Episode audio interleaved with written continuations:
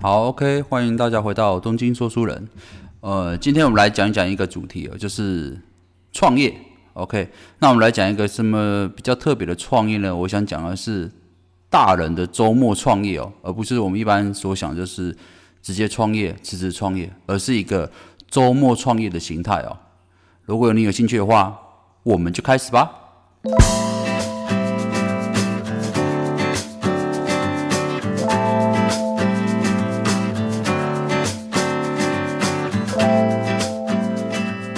OK，那大人的周末创业这本书其实是呃，作者是藤井孝一。OK，那他是一个日本人，他是一个日本人哈。那为什么看这本书？是因为我觉得它里面有写的很好，就是说我们这一代人，就是呃，如果你已经刚开始做，已已经开始做工作了，或者是工作已经有一段时间了，那你就会发现，就是我们这一代人，就是我们会遇到一个很大的问题，就是我们会迎来我们的人生百岁时代来临哦。就是说，基本上我们这代人，如果身体过得好的话，依照目前医疗进步程度的话，我们是几乎每个人都可以活到一百岁哦。那假设如果我们可以活到一百岁的话，那我们要思考问题可能就不太一样了。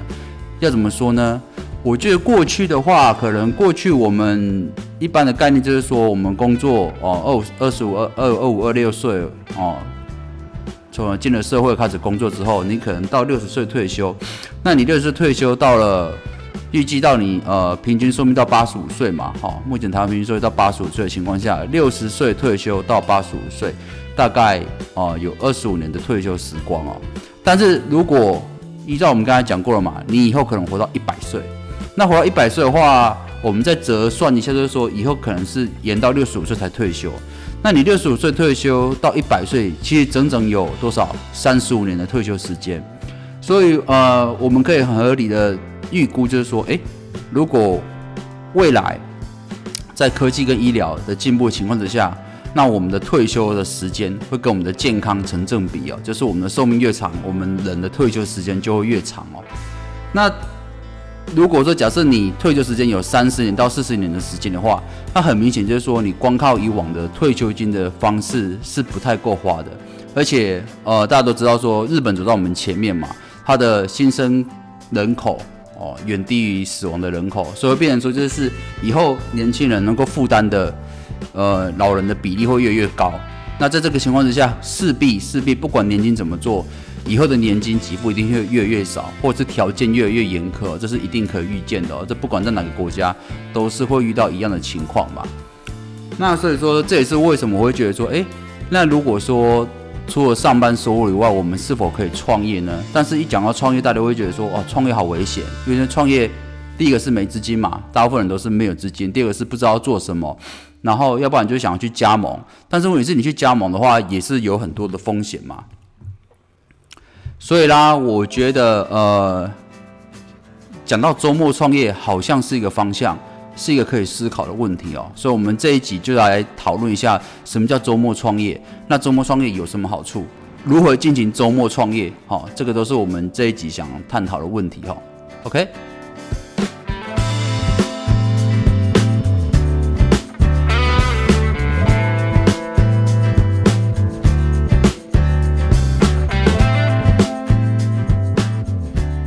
好了，那讲到这个周末创业的问题哈，第一个是说我们必须了解一件事情，就是呃，我们可能这辈子都不会只做一份工作，或者只在一家公司工作嘛。所以说，其实公司越来越靠不住啊。呃，一来还有个原因在于说，呃，产业变化实在越来越快了。那我这边其实我想分享一个，就是呃律师娘的故事，我觉得这边讲的很好。那她是一个一个律师的老婆分享的故事啊，但其实她一开始不是律师娘哦，没那么好命啊。但是我觉得她的故事还蛮值得大家来想一下。她故事怎么起头呢？她说其实她呃刚出社会的时候，其实是跟她老公一起想创业。那所以说他们夫妻两个啊，就是做火锅哦，他们想都觉得火锅不论一年四季都有客人嘛，所以说他们。就做了火锅创业，那没想到一做就很成功哦，甚至忙碌的时候都需要加椅子、加桌子啦，哈，然后生意非常好哦，一开始生意非常非常的红火，但是没想到呃生意好好啊，就开始有竞争对手出现了嘛，结果没想到到时候他们那一条街上开火锅店的人越来越多，越来越多的情况之下，导致他们一整条街就有三四家火锅店，然后到最后就是呃，因为太多人去分散客源了嘛，所以导致他们业绩就越越差。所以后来火锅店做了一年多之后就收起来了。那呃，这个律师娘后来就跟她老公就想说，那换要换做什么生意呢？然后后来他们第二份工作就换了一个，就是呃做薯条的，炸薯条，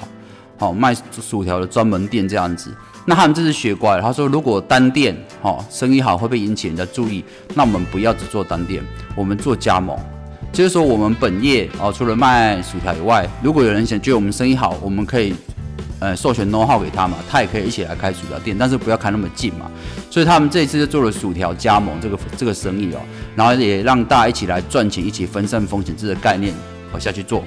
呃，其实做的非常好哦，那这个概念也非常对，但是没想到呃，这个薯条加盟的生意做到第三年之后啊，做到第三年之后，刚好遇到呃，你也知道，到前一阵子我们台湾前几年的那个。呃，废油的风暴嘛，哦，鼎新集团油的风暴，所以导致他们，呃，这个那一阵子大家都不太敢吃油炸的东西，所以他们不论他们自己本店或加盟店都生意都腰斩哦，所以说变成说到时候这个薯条生意也做不下去了，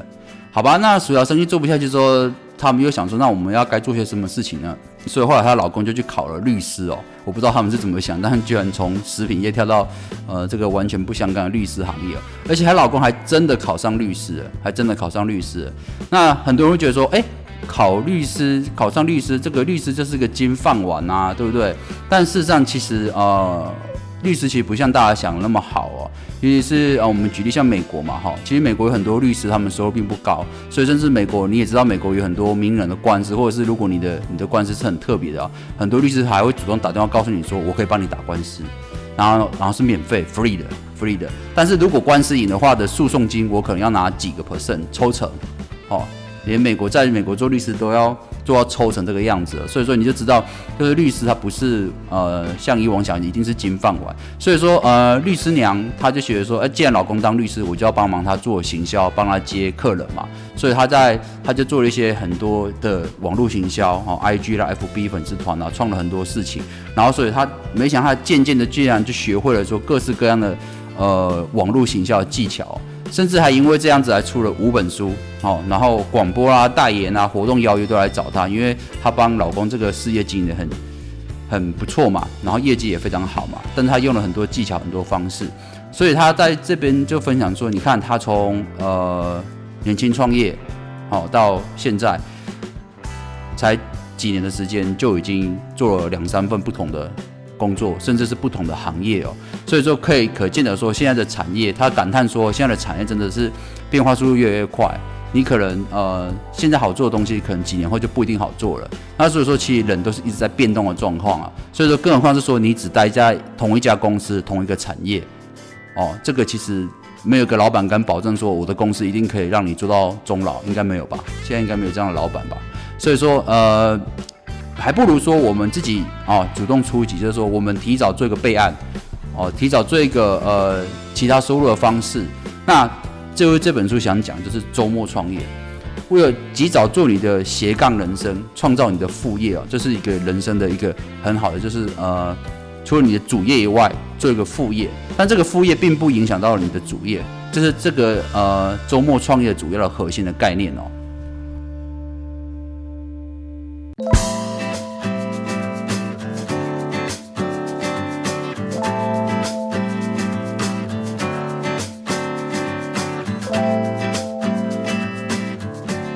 好了，那呃，讲到周末创业，我们我们来个大人的周末创业，那有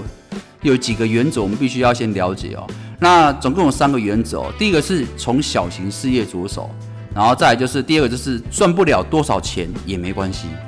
然后第三个是第三个是很意外是，他讲的别砸钱创业哦。OK，那我们一个个来解释这三项原则哦。第一个，我们先讲。小型世界着手，什么叫小型世界着手？他讲的说，既然我们讲的是大人的周末创业，所以第一件事情是千万别辞职，哦，千万别辞职，你不要一头热说我就辞职要去创业，不要。他要看我们要的是一个小风险的事情，所以说你的主业一定要保留，而且你还要专心做你的主业，不要上班的时候想着副业的事情，而是上班的时候就专心上班，好，别辞职，别辞职。然后再来说，那你要怎么从哪些小型事业着手呢？其实最简单就是盘点你，呃，你在工作或者是你自己私人的兴趣有什么累积的专业哦。呃，可能会有些人会觉得说，我哪有什么专业，我就是一个上班族。但是其实有很多上班族，他们的专业可以转换利用的。我这边举个例子哦，譬如说他书中会讲说，哦，有一位是那个不动产的经济顾问，好，那他这个这个这个日本人，他在 H 先生，他在他在呃这个不动产界已经待了二十多年了，啊，也挺过金融风暴，所以其实他是一个老业务了啦。那但是他们公司主要服务对象就是法人啊，大型的公司、大型的土地开发案之类的。那所以说，其实你说叫他周末创业，他能够创什么？因为总部有法人或者大公司会找说哦，我我找你在周末做咨询吧，哦，而且这里跟他老板还相冲突嘛。那他怎么想呢？他觉得说，既然从小他想说，第一个我们目标是小型事业着手嘛，他就转个念说，那我的我的专长是在做土地。还有一些房屋的开发嘛，或一些合约案的审视嘛。那我这样的话，我就觉得说，他发现一件事情，就是说，经过他的观察，他的专业跟什么有有有需求有 match 到呢？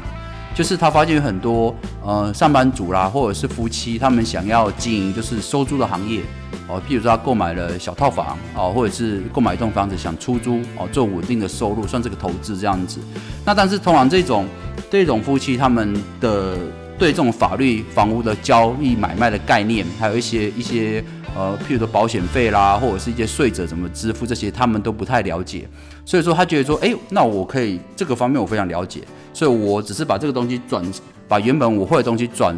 服务对象换人嘛，从法人换成个体户嘛。所以说他就从这个样子，从周末开始进行他的他的小型的事业哦。那主要就帮助这些呃想收租的上班族哦。所以你看，一样是同一个专业，但是他把换了不同对象之后，他就是一个新型的小型事业，而且甚至他后来也做得风生水起哦。所以说，你可以思考一下，说，哎，那我可能我的我除了上班的专业，是不是可以转换对象，服务不同人啊？或者是说，呃，嗯，譬如说你的兴趣啊，譬如说我虽然是上班族，但是我的兴趣是健身哦，或者是我的兴趣是呃跑那个马拉松。那你可能有累积好多年经验，你就可以做一些个人指导的教练，或者是在，或者是经营一些文章分享，然后累积人气之类的。所以这都是一个方向，就是从最主要是从你有经验的事情，你可以分享的呃技巧，或者或者是特长之类的，从这边开始着手你的小型事业哦。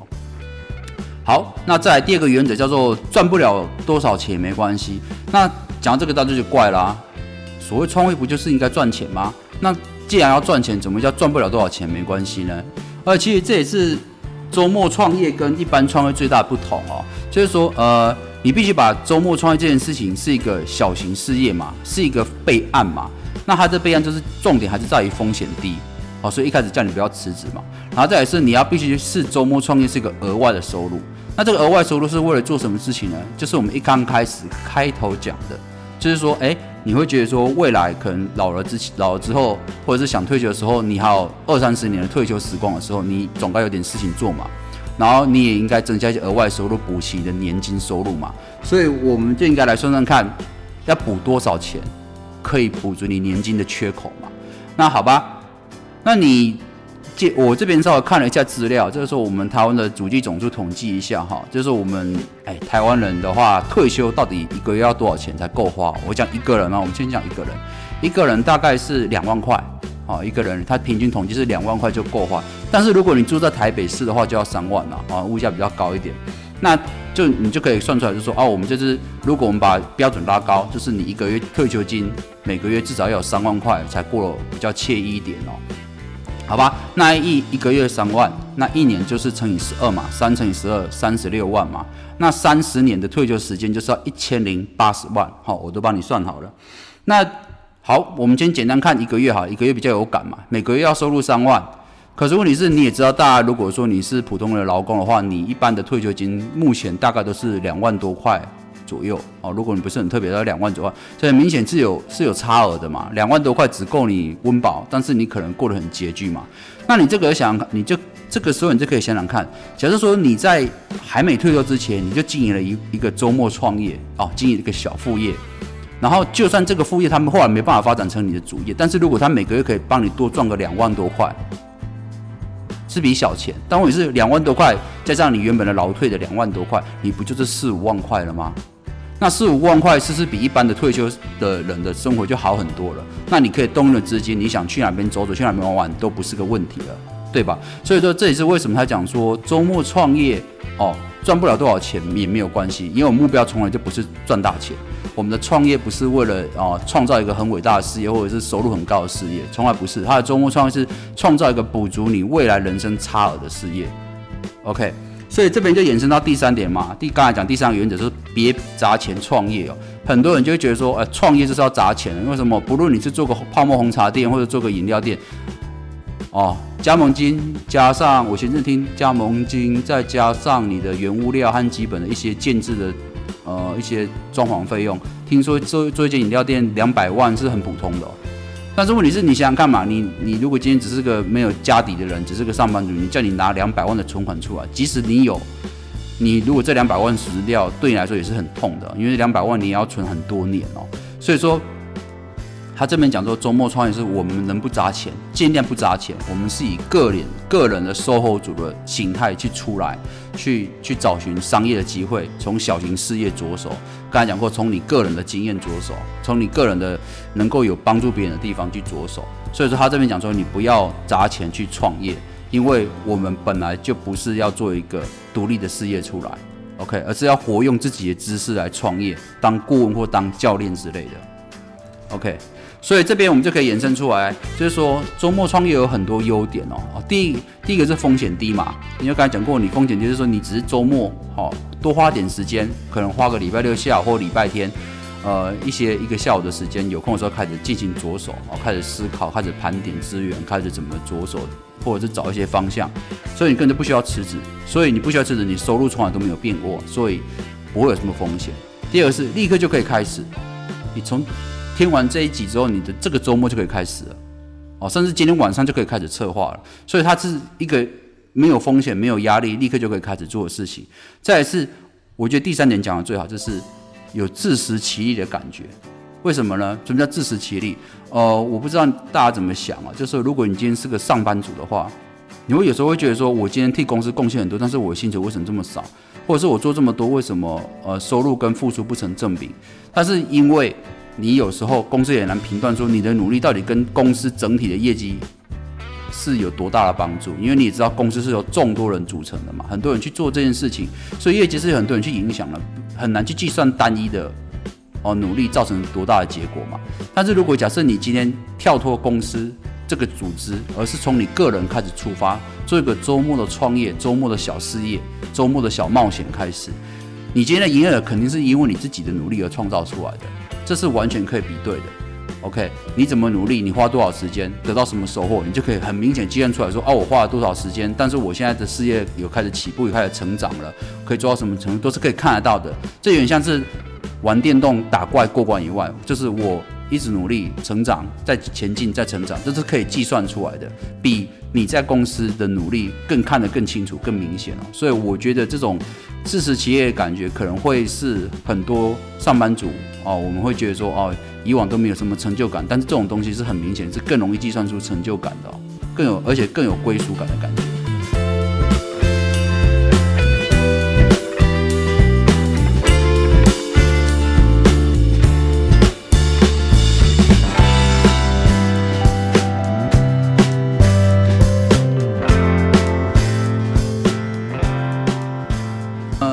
最后，其实呃，我想分享再分享一个小故事。我觉得反而是我最后看到这个小故事，我觉得这个东西才更值得我想跟大家分享这一集啊。为什么呢？因为其这本书叫《大人的周末创业》，这本书其实不是新书，而这本书不是新书哦，这本书是十七年前就有的一本书哦。你看十七年已经够久了吧？但是这十七年，这这本书怎么会再重新出版而让我看到呢？是因为这本书的编辑叫做早。小早川信一郎，哦，当初十七年的编辑是一个叫做小早川信一郎的日本人。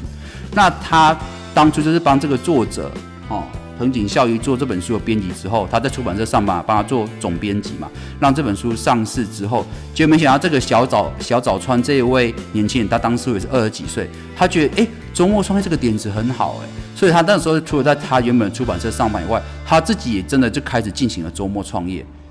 然后在往后的几年，他事业越做越大之后，他也跳脱出来独立做了一个公司，他也当上社长了，而且是做这个跟出版相关的事业。所以等于是他从原本的周末创业，后来真的成功做出一个事业，然后他独立出来，自己开了一间公司。然后在十七年之后，小早川又找到这个原作说，原作者说他觉得当初这个帮助很大，所以说他希望这本书可以让更多人看见，所以这本书才又经由小早川这个社长重新出版。哦，重新出版了这本书哦。所以说，我觉得呃，这个就最明显的例子嘛。很多人讲很多理论，但是问题是这个是最实际实际的，就是说真的有人因为这样的概念、这样的理念而去实践它，而且他真的做了一个非常呃了不起的转变。如果他当初这个小早川他没有做这个中国创业，那他可能今天就不是一个社长，他可能还是只个只是个出版社的小职员，或当当然有可能当上主管，但绝对不会是社长吧，对不对？然后再来是如果没有他做周末创业，那这本书在十七年后也有可能不会再出版。那我们可能也不会再看到了。那我如果不看到，也不会拿出来做分享。所以我觉得，呃，这个周末创业这个概念，我觉得蛮值得跟大家讨论，然后蛮值得分享给大家的。所以这也是我做本期节目的呃原因之一哦。那希望大家都可以得到一些收获。好，那以上就是本期的内容啦。那东京说书人，我们下次见，拜拜喽。